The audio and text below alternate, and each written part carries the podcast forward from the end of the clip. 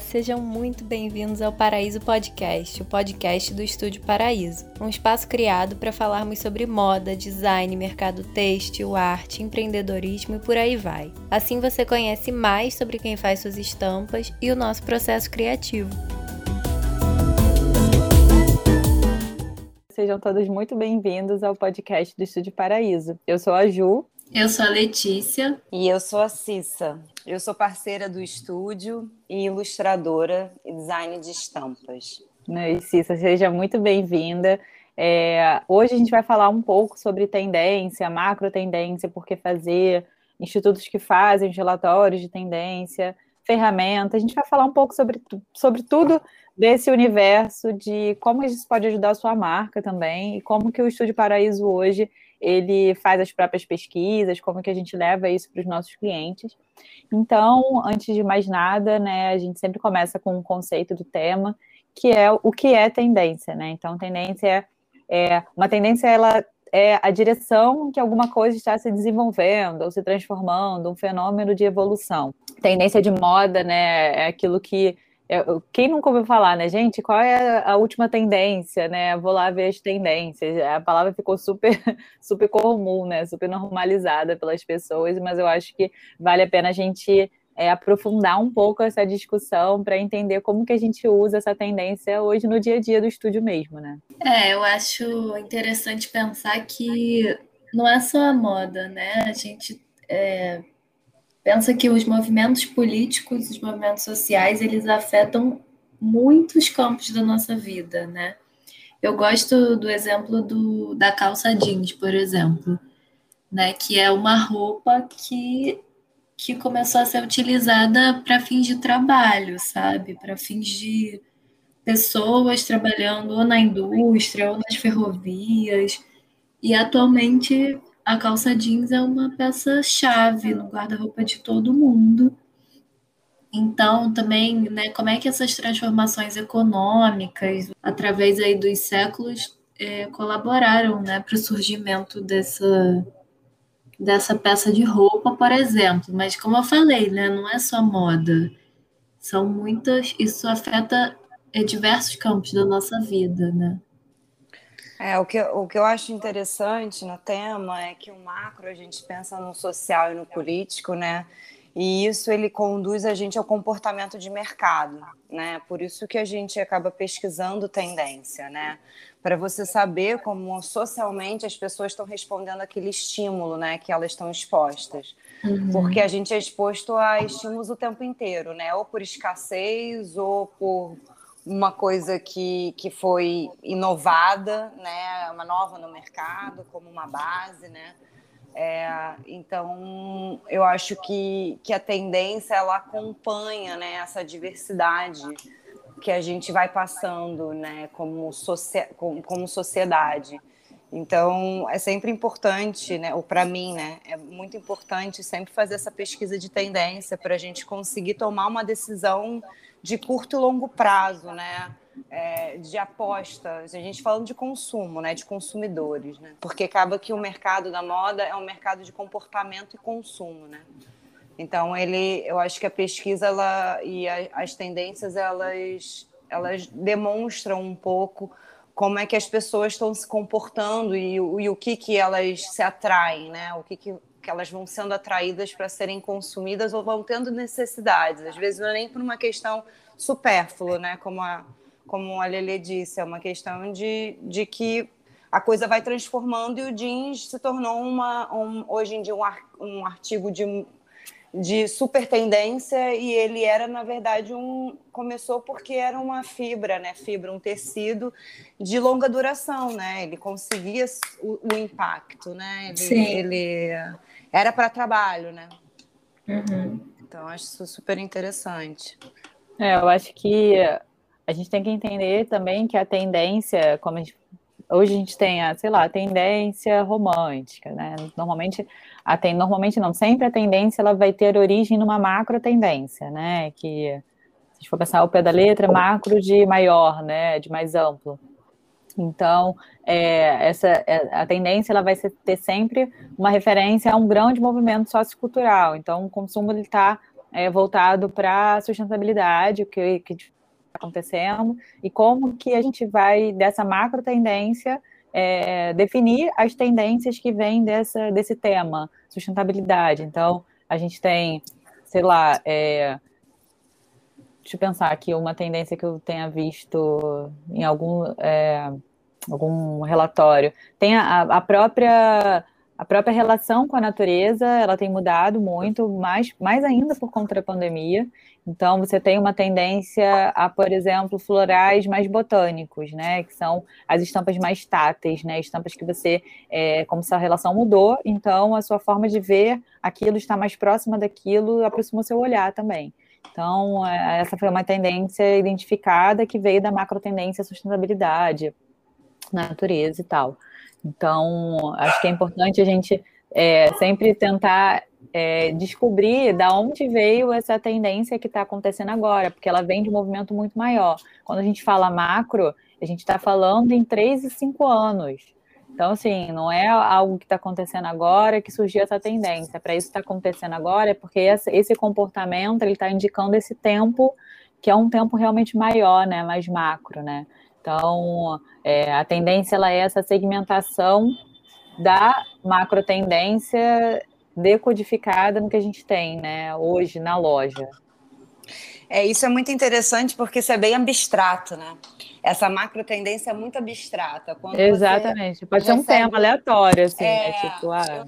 eu, eu, lembro que uns anos atrás, eu vou te dizer, eu acho que em 2018, por aí, a macro tendência é, era muito baseada em fé, em religião, entendeu? Teve até um Met, um Met Gala, é, é, Gala que foi que a galera foi muito, é, enfim, até mais que era catolicismo, não sei.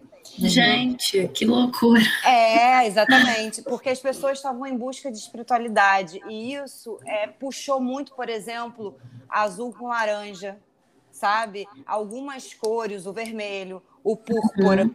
sabe? Algumas coisas foram uhum. puxadas desse inconsciente coletivo, né, que eles estavam pautando que o macro naquele momento, né, as pessoas elas estavam respondendo de uma certa forma a uma busca de espiritualidade, né?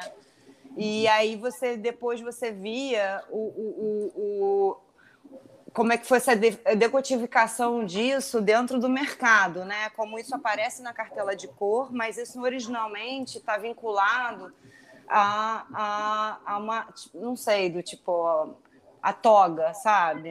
Uhum. É, então, é tipo, isso é muito interessante, porque quanto mais a gente se aprofunda e amplia, né, é, realmente são, é, são muitas pesquisas sociais, né, que acontecem, assim, do inconsciente coletivo. Eu, eu fico fissurada, eu acho isso, isso o máximo, na verdade. Não, eu lembrei agora de uma, uma tendência que eu estava lendo, é, que é até atual, que é, assim, a gente está com medo, todo mundo meio apavorado e tal, então, você realmente tem o medo como uma tendência de, do, do que está acontecendo. Tem até uma, um estudo sobre a eco-ansiedade, que é aquela preocupação, aquela preocupação crônica com as consequências do aquecimento global, sabe? Então, você tem essa tendência também.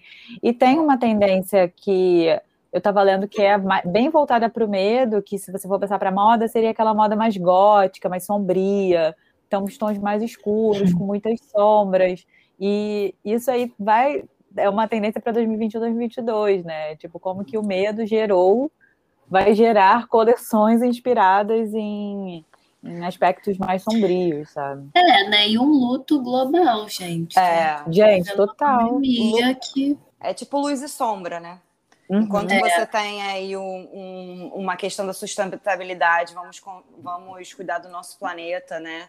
você tem muita gente morrendo, né? Muita gente passando por um, por um problema social, de não ter trabalho, de perder gente, de ter uma piora de saúde, né? De, de ter pioras, né? De qualidade de vida. Então, é, é, exatamente, eu acho que é, isso também a gente também tem que dizer que é sempre um equilíbrio, né? Isso margeia, né, socialmente, né, o, o, o mundo inteiro, né? Uhum. É, eu é. acho que vai ser interessante observar os próximos anos, porque atualmente a gente tem a nossa casa, né, como um ponto de conforto, de segurança, né? como é que vai ser essa saída de casa, ou não sei, largar um pouco esse ponto de segurança que a gente tem, esse porto seguro, né? Como é que isso também não vai ser uma loucura, uma, uma nova adaptação. Não, lembrando que sempre quando você tem uma tendência, você tem a contra-tendência né, daquilo. Então, assim, a gente tem a tendência é, do medo, que tendência é péssima, né? Tendência do medo. Tendência do medo, a tendência. Uó, nossa! E aí você também tem uma tendência chamada otimismo radical, que é. Porque assim, né, gente? Em tempos de incerteza, ser otimista é ser muito corajoso. Então, assim, tá tudo muito, muito ruim. Você teve mais motivos para chorar do que para celebrar, né, em 2020 e tal. E aí, para 2022, é, você tem essa tendência do otimismo radical, que ele vai deixar essa negatividade para o 2021, 2020, e ele vai ser, vai ser aquele consumidor que vai trazer aquela sensação de alegria, de prazer, ele vai, vai, buscar é, coisas, né, entretenimentos e roupas que tragam isso para ele. Para a estamparia, a gente vê muito aquela tendência como que a gente é chamado no estúdio, meninas? Acho que é.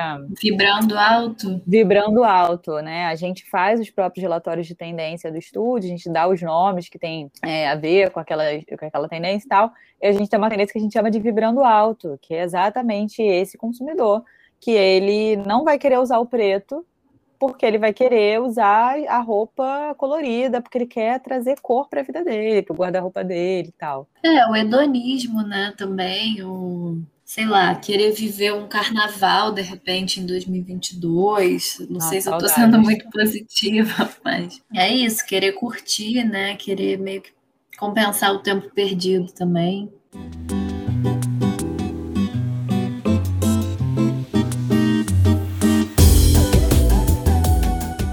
E o porquê fazer? Por que fazer, né, gente? Eu acredito que você ainda tem que continuar fazendo essa pesquisa, por mais que você é, seja uma marca criadora, seguidora de tendência, é importante sempre estar acompanhando é, o seu consumidor, o consumidor do seu concorrente. E é claro, aquilo, nada daquilo é definitivo. A gente tem, por exemplo, a, todo o planejamento que foi feito de 2019 para 2020, que né, não, não rolou, né? Deu uma flopada. É. Então, assim, nada é definitivo, mas é importante que você consiga, pelo menos, enxergar o que, que vai acontecer, o que, que, que você pode fazer é, para sua marca estar mais próximo do, do, desejo do seu consumidor naquele, naquele momento de compra, né?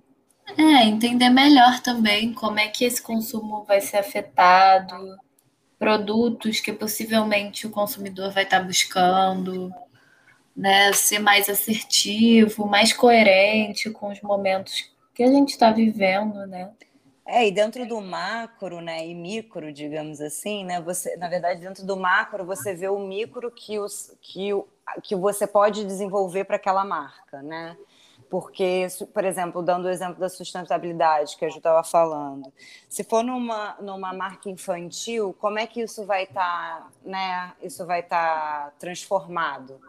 Né? Por exemplo, poderia ser com estampas é, positivas, né? De smiles, de, de vasinho, de planta, Sim. de, é, de natureza, de natureza, né? Porque nem todo mundo vai trabalhar com macro, né? E todas as micros, né? Então a pesquisa, eu acho que de tendência ajuda muito para você conseguir fazer um funil daquilo, da, toda a informação que você tem de mercado, né, de comportamento e o que, que pode ser usado para aquela marca especificamente, né? Que, que água que ela pode beber, o que, que ela pode trazer de diferente, né? Que aquilo pode complementar o DNA, o branding da marca, enfim.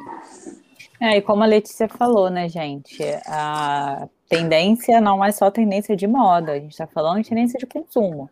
Então, uma pesquisa estratégica que eu acho que é crucial para qualquer empreendedor que vai começar um negócio ou para um negócio que já existe, é você entender qual é aquele movimento de mercado para tomar as melhores decisões para sua marca. Tipo, eu vou eu vou focar mais no comércio online. Hoje também ficou muito mais fácil tomar essa decisão do comércio online, porque em momentos do há muitos meses a gente ficou só dependendo do comércio online. Mas assim, eu vou é, tomar algumas decisões estratégicas com base nos movimentos de mercado. Então, é importante que você esteja é, acompanhando é, o mercado no geral, pode ser o mercado local, né, da sua comunidade local, mas o global também, para poder entender. Às vezes você é uma marca que trabalha, nem sabe, mas trabalha indiretamente com a alta do dólar, então tem que saber se o seu, o seu produto, qual vai ser o aumento no seu produto por conta da alta do dólar. A gente teve muito problema é, de, entre o final do ano passado e até pouco tempo esse ano com falta de matéria-prima. Sim, porque a, gente, algodão. a importação estava difícil e tal. Eu estava, é, esses dias, estava procurando roupa para comprar de neoprene, né, para o surf. E aí, uma das marcas, achei interessante que a marca postou assim: gente, a gente não vai mais fazer, não está mais conseguindo fazer essa roupa, que era uma roupa, parece que vendia muito deles, né, estampado, bem bonito porque a gente não está encontrando matéria-prima, a gente não está achando fornecedor para vender o neoprene. Nossa. Tipo, eles abriram isso para os consumidores, eu achei muito legal. Eles tinham falado, então, a gente quer fazer, só que a gente não tem matéria-prima. Né? Porque senão a pessoa acha que isso magicamente surge, assim, o neoprene. Pã, surgiu o neoprene. Não, ele vem de algum lugar, aquilo é feito tem que chegar até aqui. Tá? Nossa, é um impacto muito grande, né? Para não achar matéria-prima. Nossa, é muito, é uma cadeia muito complexa mesmo. E às é... vezes o consumidor final realmente não tem ideia. Ele acha que apareceu magicamente o neoprene ali. Mas é uma cadeia que envolve muita gente, é, é surreal. Eu acho que isso leva também a, a escassez vem a criatividade, né? Aí eu acho que o mercado responde de outra forma. E isso é outra coisa que a gente também fica ligada, né? Porque, por exemplo, na falta do neoprene, ele pode não fazer aquela roupa específica, né? Mas assim, ele, ele óbvio que tem coisas que não são substituíveis, né? Obviamente. Uhum. Mas você continua tendo é, um, digamos assim, não um problema, mas você continua tendo a demanda, não necessariamente daquela roupa, mas você tem uma demanda do neoprene algum tecido, né, para aquela finalidade, como poderia Sim. ser com algodão, entendeu? Uhum. Então, uma forma também de você de você trabalhar, eu, eu tenho visto um pouco isso, não sei se vocês concordam comigo, é, das pessoas trabalharem mesmo é, as misturas, né, o mix and match, entendeu? Do, do que você tem em casa, de você fazer uma releitura, sabe? Porque a gente, querendo ou não, a gente nesse momento um pouco de crise, por uma questão cada um, enfim, vamos falar de Brasil, né? A gente está vivendo uma, uma, uma inflação grande, enfim, os itens de consumo, né, de comida estão mais caros, etc. Então acho que as pessoas de uma certa forma ela, não sei se todo mundo, mas elas não estão consumindo tanto ou estão tentando reinventar. Se não todas, mas eu acho que você já tem aí uma, um grupo, eu acho que já começando a fazer o barulho, entendeu? De, de você fazer essas composições para fazer coisas diferentes. Ou você, como tinha antes, comprar em brechó, né? A coisa uhum. usada não é tão feia assim, ou de você customizar a coisa que já existia. Eu acho que isso só, acho que só foi ganhando de uma certa forma uma intensidade, eu acho. Reutilizar, é, buscar um novo olhar para aqueles produtos ou que já são seus, você já tem em casa, ou, ou realmente, no caso das marcas, de de tentar se reinventar, tipo, não perder o jogo, né? Continuar ali vivão. não, eu acho que vivo e fazendo uma coleção, de repente, que não anule a outra, entendeu? Acho que também isso é um pouco, por exemplo, que eu tenho visto, assim. A sensação que eu também tenho, ainda mais nas marcas menores, é de você não fazer uma coleção que não se fale completamente com a antiga, entendeu? Sabe? Que existe resquício, sabe? Que não seja a gente está muito rápido, mas eu acho que como a gente teve que parar, eu acho que está sendo uma resposta a isso, sabe? De que as coisas que você está consumindo, elas não são tão descartáveis quanto você imagina. Não, mundialmente a gente já está falando também de não marcar tanto as coleções, verão, inverno, né? A gente de ter uma continuidade maior e não descartar as coisas com tanta facilidade. Porque eu acho que isso também está dentro de uma macro tendência, né? Que é a sustentabilidade, né? Você sabe para onde a sua roupa quando é descartada, se você usou ela no máximo que você podia, né? Porque ela não uhum. deixa de ser lixo em algum momento, né? Então, eu acho que isso tudo está no inconsciente coletivo e eu consegui ver, ou eu vejo, né? É, as pessoas de uma certa forma mudando um pouco algumas pessoas, né? Porque é exatamente, acho que é o paintball, né? Porque não é todo mundo que faz a mesma coisa, né? Sim. Vão ser grupos, né? Vão fazendo algumas coisas, e alguns se tornam uns assentos maiores que os outros, né? Estava lendo alguns estudos de casa, assim, de desse perfil de, de esse perfil mais comunitário, né? De, de reaproveitamento e tal. Tipo, a, a Cezanne, ela apresentou uma coleção de roupas vintage através de uma loja online exclusiva. Ela, tipo, ao invés de disponibilizar na loja online dela, ela criou uma loja online só para isso. E aí ela deu ao público a chance de ter aquele acesso às peças das temporadas passadas, né? E aí ele conseguiu fazer as duas coisas. É claro que quando eles fizeram isso, é, era, ainda era uma inovação para aquele momento, né? Porque uhum. isso foi, né, né, quando a pandemia começou. E agora você já viu muita gente fazendo isso, mas foi aquele, foi aquele, aquele plim, né, de tipo, cara, é isso fazer para tipo conseguir pelo menos continuar girando e gerar essa receita em cima desses tecidos que já são antigos, sobras de estoque e tal. Então, é uma e inclusive agora indo, trazendo para o agora, assim, é uma tendência muito forte essa da, da comunidade local. É, a gente tem visto é, muita tendência também de estamparia de, é, de desenhos que já sejam reconhecidos pelo consumidor, essa coisa de, de atemporalidade, trans, transitar entre coleções, sabe? Tipo, então, é, é, assim, você pensar em coisas que você vai reaproveitar, você vai usar aquilo de novo. O descartável já não é mais uma opção. Então, uhum. o próprio consumidor ele vai estar tá mais, é, mais focado nisso até na hora que ele for escolher a marca para ele usar. Vai usar uma, uma marca que ela vai reaproveitar aquilo de alguma forma e você vê que ele está se importando de alguma forma com a, essas mudanças é, do, do meio ambiente, econômicas e tal, ou um cara que ele não está nem aí, parece que não está nem existindo pandemia, sabe? Eu acho que esse consumidor ele vai estar tá realmente mais mais rigoroso, sabe, nas escolhas dele. Porque eu acho que consumir é um ato político, né? Eu acho que a gente tem se dado cada vez mais conta disso. A Exato. Gente, a gente, nós somos crianças, digamos assim, na década de 90, né? Onde foi o boom do capitalismo, do consumo, né? Eu acho que hoje em dia a gente começou a lapidar de que a gente não vai comprar qualquer coisa e de que a Sim. nossa ação de consumo ela é um ato político, né? Você pode muito bem impulsionar certas, é, certas não, nem atitudes, né? Mas assim demandar da indústria também, né? Como consumidor, o que você quer consumir. Então eu acho que a gente tem dado muito essa resposta, por isso que eu acho que tem tido muitas é, inovações dentro dessa área, porque eu acho que quem não inova, minha filha, vai rebolar, não, vai ter é... que rebolar, porque senão vai perder o barco, porque as pessoas estão querendo um propósito, elas estão entendendo que você consumir é um ato político, né? De que não um ato político de sindical, não é isso, né? Mas tem que ter algum propósito, nem que seja num micro, sabe? Que seja você comprar de um fornecedor local e que seja um artista independente, entendeu? Isso pode ter um, uma, uma pequena ou larga escala, né? Acho que a gente já chegou a a, a conclusão aqui de que vale muito a pena você fazer e manter essas pesquisas ativas, sabe? Tipo, até e tem um, um, eu acho que isso é importante também de levantar, porque você faz a pesquisa uma vez no ano, também não vai adiantar. Você vai ter que estar sempre pesquisando, você vai ter que estar sempre dando uma olhada no mercado, conferindo o que está acontecendo. E essa coisa do desenvolver o olhar para poder pesquisar as tendências é uma coisa mais simples do que a gente pensa. É, eu digo você, se você for na rua ou se você ficar é, passeando pelas lojas no Instagram, você consegue já identificar várias tendências. Isso já é você desenvolvendo seu olhar, sabe? Você já consegue identificar, nossa, Tá todo mundo usando esse tipo de estamparia. Nossa, eu já vi isso aqui em algum outro lugar. Então, isso já é um desenvolvimento do seu olhar, sabe? Já você já identificando. E eu até indicaria você ir anotando isso.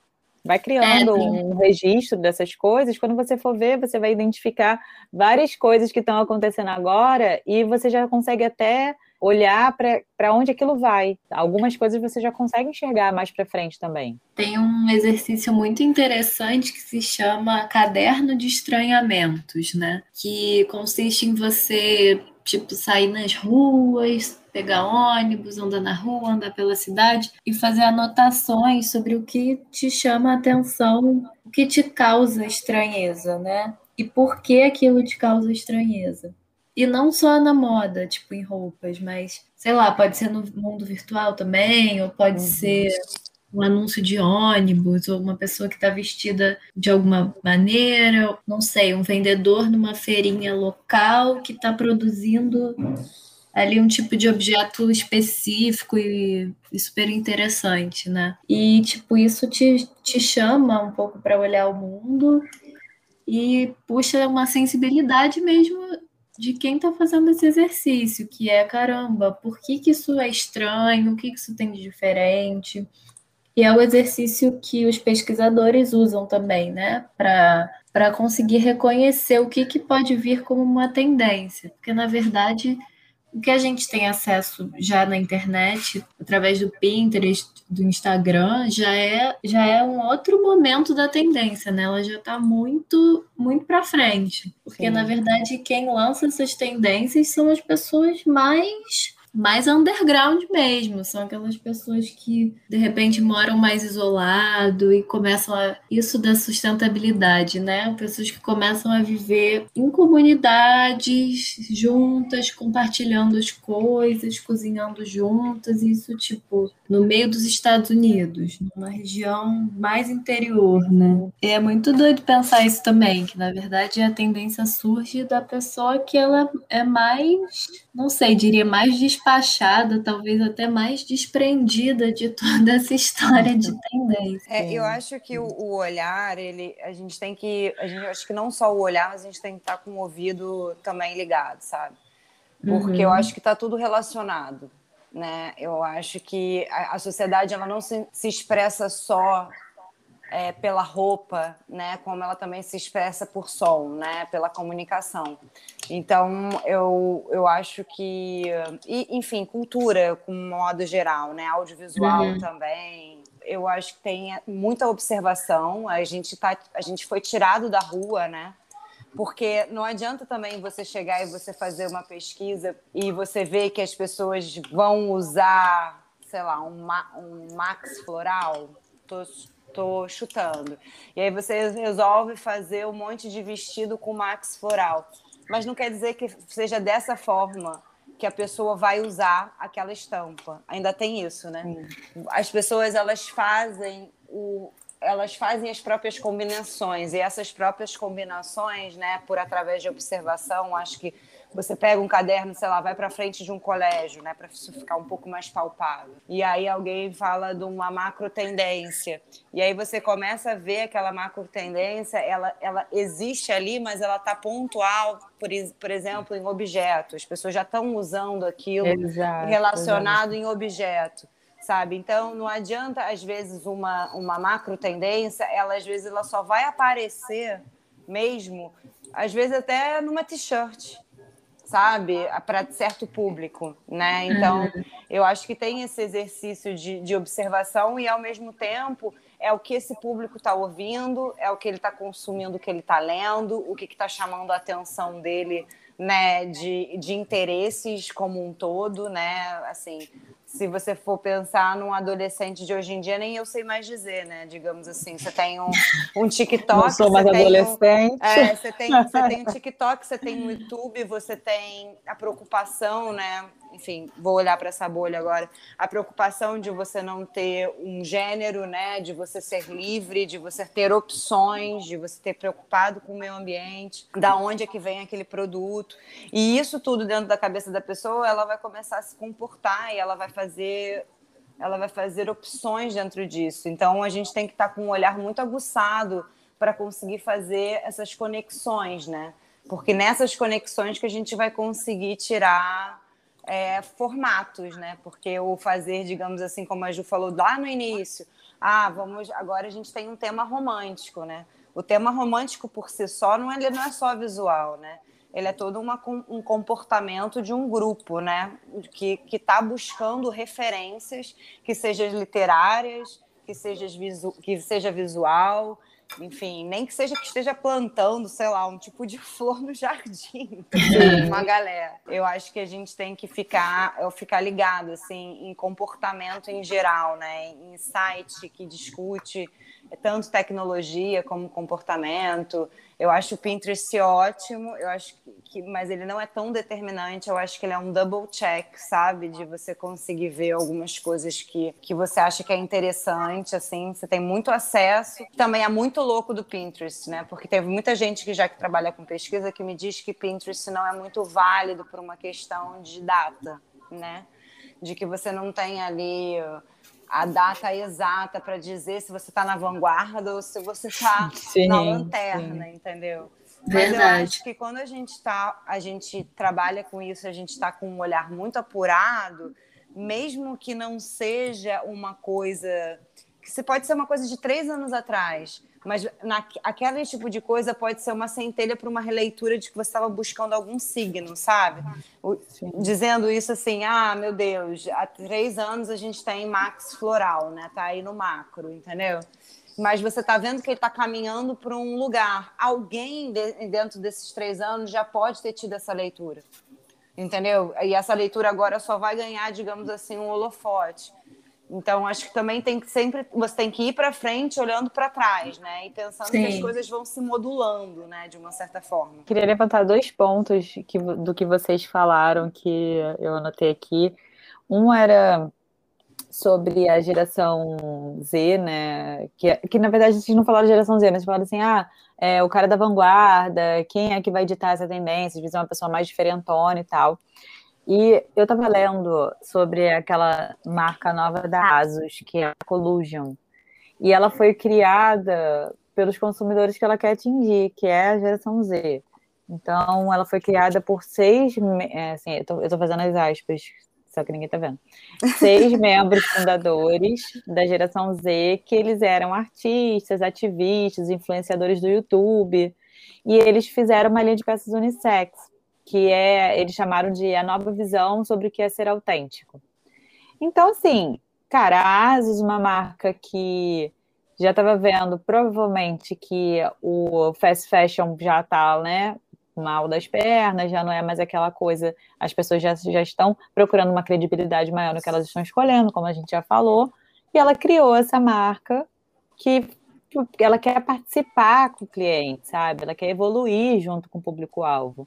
Então, aí já foi um, um, uma visão de futuro de uma marca, tudo bem que a gente está falando da Asus, que deve ser uma, uma empresa que deve ter muita gente por trás aí pensando, ajudando nisso, mas já identificou que ela precisava de uma nova marca, porque com a Asus ela não ia chegar nesse público.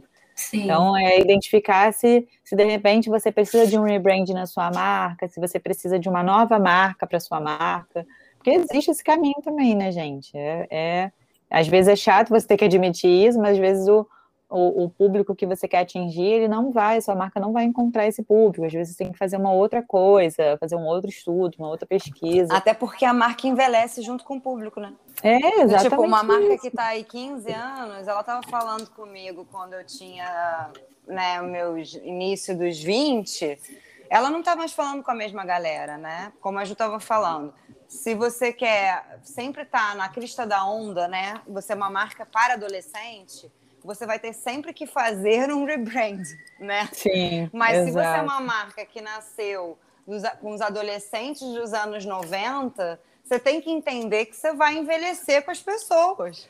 o que, que você vai querer, né? Do tipo, ou você vai se remodular também, né? Isso fatidicamente acontece, né?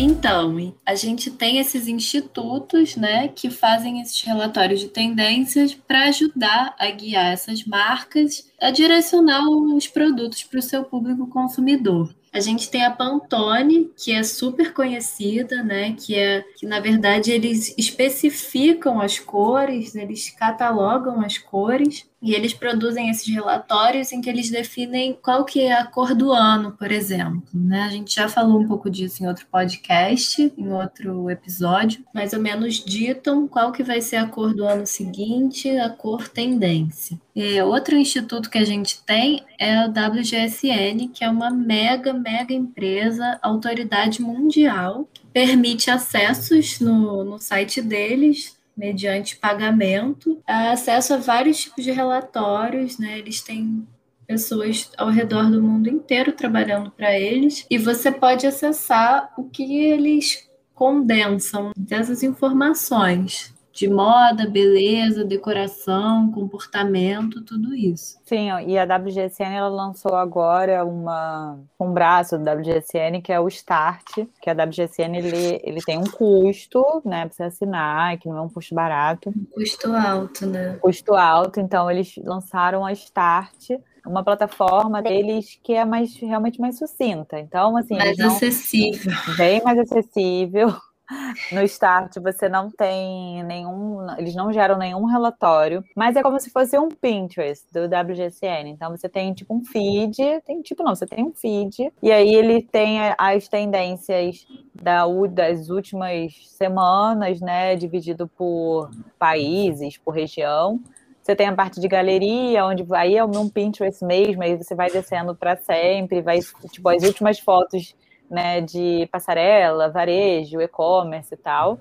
Você pode e buscar aí, também, né, com as, as palavras-chave que você quer, que você está procurando. Tem a, tem a parte de ficha técnica também, mais a parte de estilo, né, quando for usar. E aí fica aí a dica para quem quer acesso à tendência de moda de uma forma mais acessível, mas é aquilo é, no relatório você tem todas as explicações, o embasamento daquele conceito do porquê aquela tendência existe e tal. Ele realmente é, é um, trabalho assim, bem completo que ele está te entregando.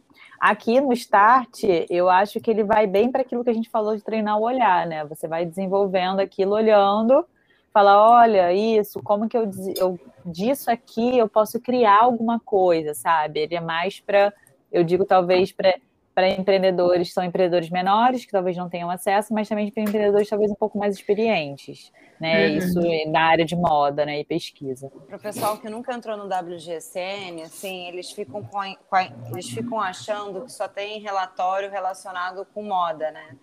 E, na verdade, você tem muita coisa de tecnologia, você tem coisa até de, de turismo, né? De de lugares para conhecer, sabe? É, é uma plataforma muito completa, assim, de consumo em geral, sabe? Para as pessoas entenderem que não é só focado em moda.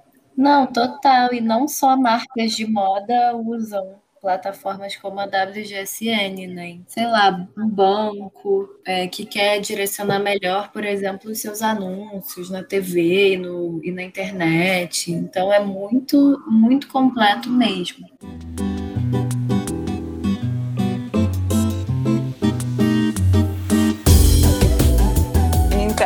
Ferramentas do dia a dia para pesquisa, a gente já falou um pouco do Pinterest, né? Que é essa galeria que não é galeria, mas essa rede social onde você anexa foto e você vai fazendo mood board.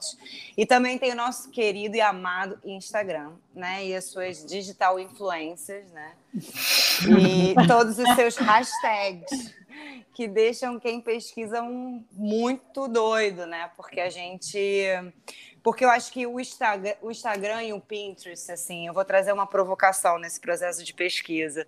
Ele hoje em dia, eu acho, uma vez, uma vez eu vi numa palestra, eles fizeram essa analogia e é exatamente como eu me sinto pesquisando. Você, a sensação que você tem é que você tem um muro e, tão, e várias pessoas estão com arma de paintball dando tiro no muro, entendeu? Então, é mais um pouco a sensação que a gente tem um, um, dia a dia nessa velocidade, né? Porque você, você tem o TikTok, aí você tem um outro que é de mesa de assunto, que eu esqueci qual é o nome lá. De... Clubhouse. Clubhouse. Né? Isso tudo é, não vingou muito. É, não vingou, coitado.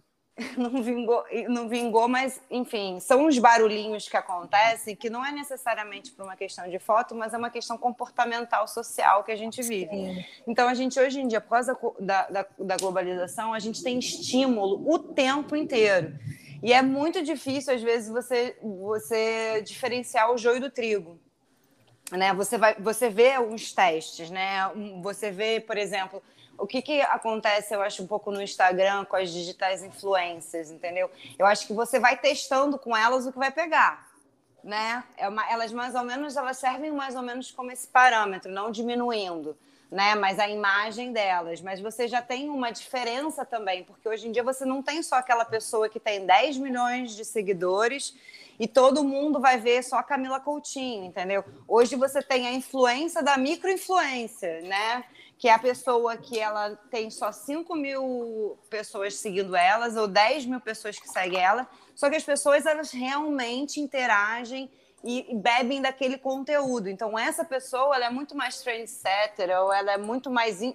Ela, ela consegue influenciar mais gente do que, de repente, aquela que tem um milhão, entendeu? Sim pela, pela interatividade. Então, isso é uma coisa muito maluca quando a gente para para pensar em pesquisa de tendência, né? A gente que gosta muito disso, que já decupou o olhar, fez exercício, né? já trabalhou de, de algumas formas, porque eu acho que você tem uma base, mas vai se reinventando, porque é isso, é orgânico, né? As pessoas elas não estão paradas escolhendo a mesma coisa todo o tempo né? Elas estão sempre escolhendo alguma coisa diferente, né? Então, você vê que a rede social, ela é esse, essa questão também, o Instagram.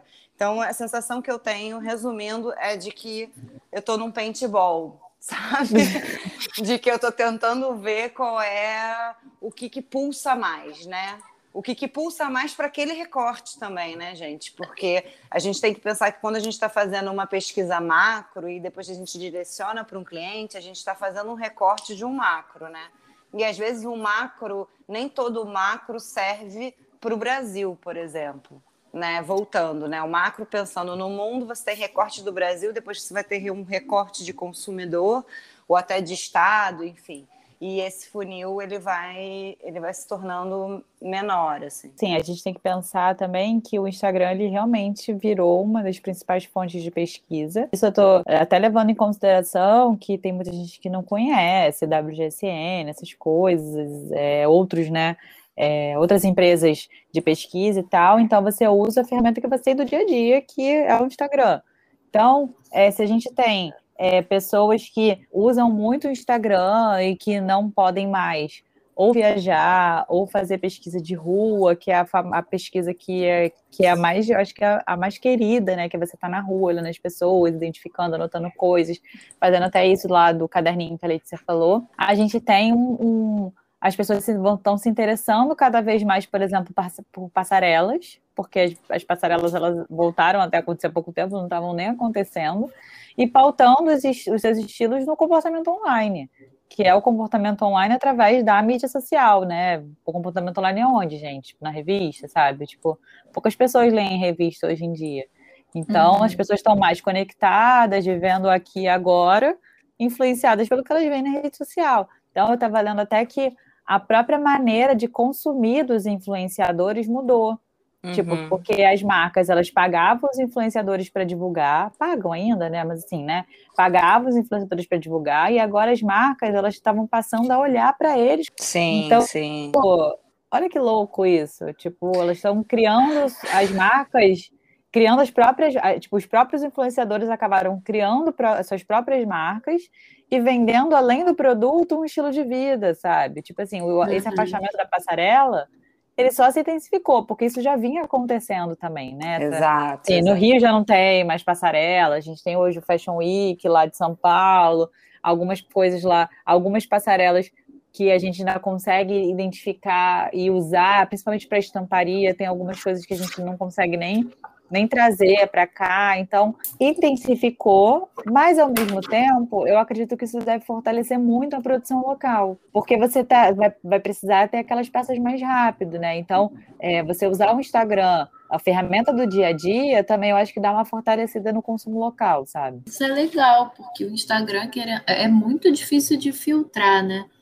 Mas o Instagram dá voz a pessoas que não teriam essa voz. Então você pode ir lá e ouvir o que aquela pessoa está compartilhando. E, e eu acho que é um recorte mais local mesmo. Eu acho que isso está acontecendo. Eu fiz uma analogia um pouco. Eu acho que isso está acontecendo de uma forma, de uma certa forma, como tudo, né?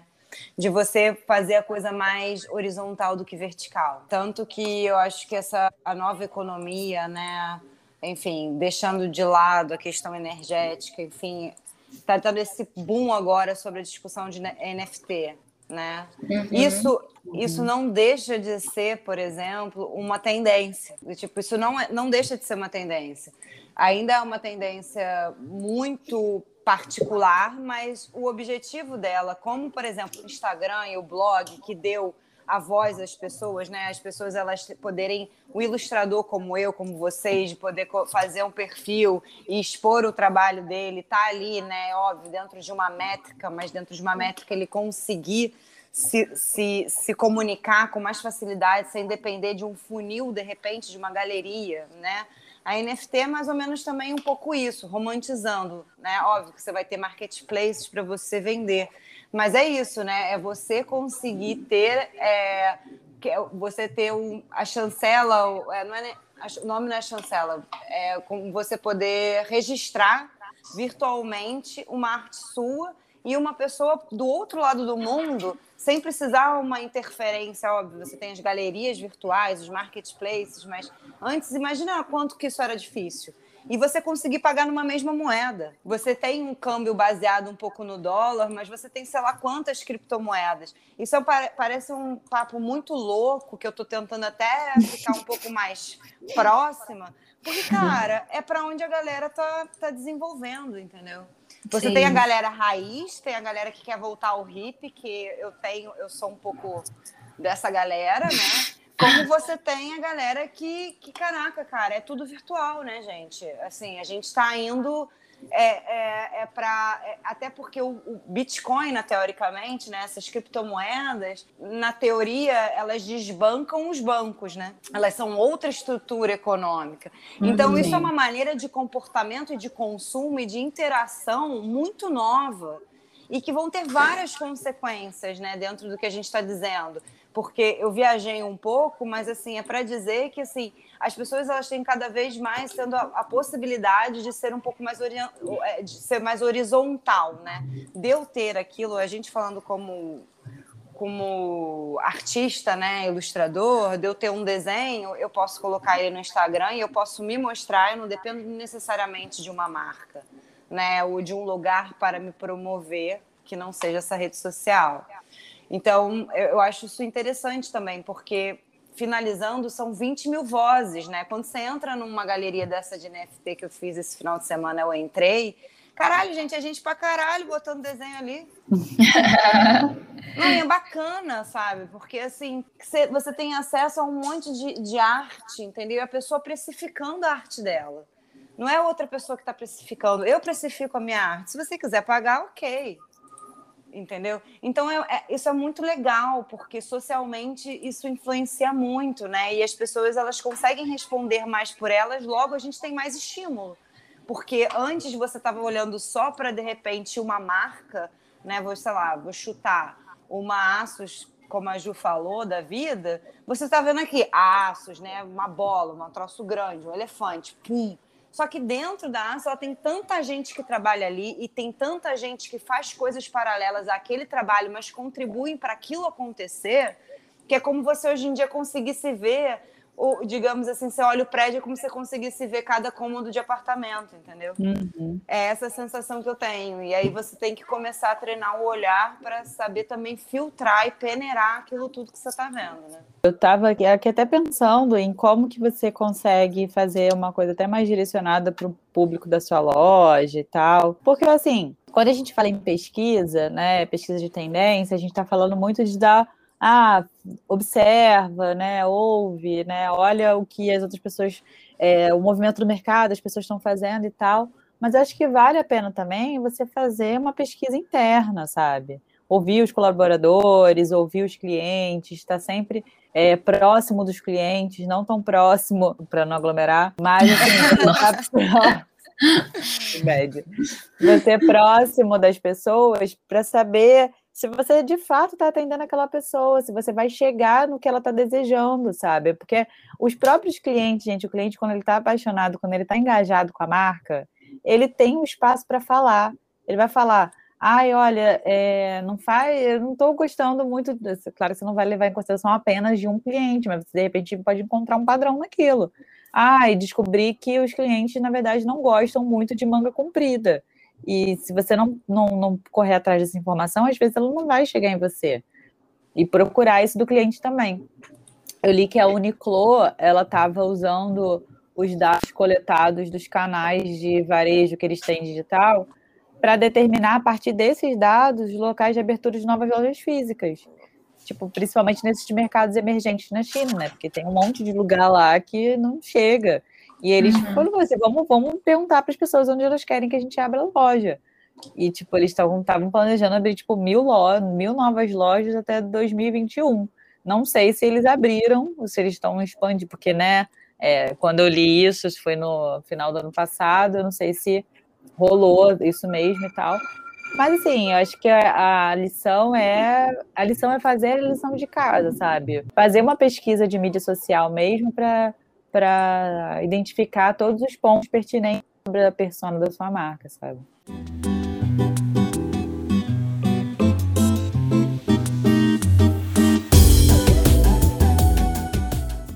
Bom, gente, então eu acho que a gente deixou muito claro né, o nosso posicionamento quanto à pesquisa. Façam pesquisa, conheçam é, bem seu cliente, conheçam a sua marca, entendam quais são as tendências também que funcionam para sua marca, né? Nem toda tendência vai funcionar para todos os tipos de, de negócio. É um investimento importante, né? Esse tempo aí de olhar para si, né? E olhar para fora também, olhar para as tendências externas, mas também olhar para dentro.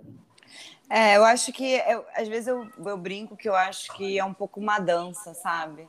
De que as coisas é, você não está sozinho, né? Você tá tá tudo junto acontecendo ao mesmo tempo. Então, eu acho que eu acho que é importante você sempre você sempre tá ligado no seu consumidor, você está ligado no macro e você também está ligado de uma certa forma na, na, nas micro tendências, né? O que você o que você ouve por aí, digamos assim, sabe? O que você ouve por aí, né? A sua ida ao bar, que agora não está tendo, mas, enfim, seu encontro do Zoom.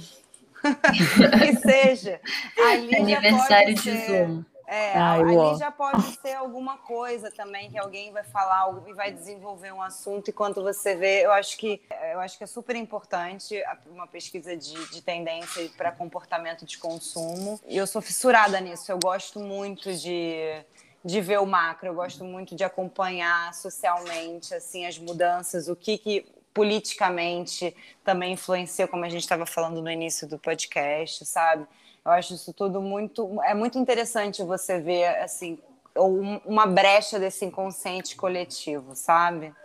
Eu acho que é o, da, o data base, né? Digamos assim. É o que vale ouro, de uma certa forma. Eu acho muito legal. Sim. Então, gente, é isso. Muito obrigada, gente. Obrigada. Um beijo. Desculpa aí, acho que dei uma viajada. Gente, foi ótimo. Muito obrigada e até o próximo episódio. Beijo. Um beijo, até a próxima. Beijo.